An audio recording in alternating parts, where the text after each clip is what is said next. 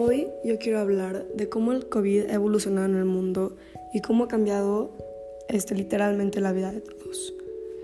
Para empezar, yo hace un año no tenía idea que el COVID iba a durar tanto tiempo y no tenía idea de que nos iba a enseñar tantas cosas y lo que más me impresiona del coronavirus es cómo todo el mundo empezó a como adaptarse y aprender a vivir con él.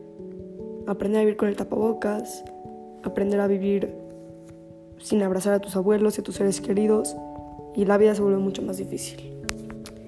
En mi punto de vista, para yo siento que para la gente que más feo está este caso es para los abuelitos y para los niños que tienen como 5 años, porque es cuando apenas tienes memoria.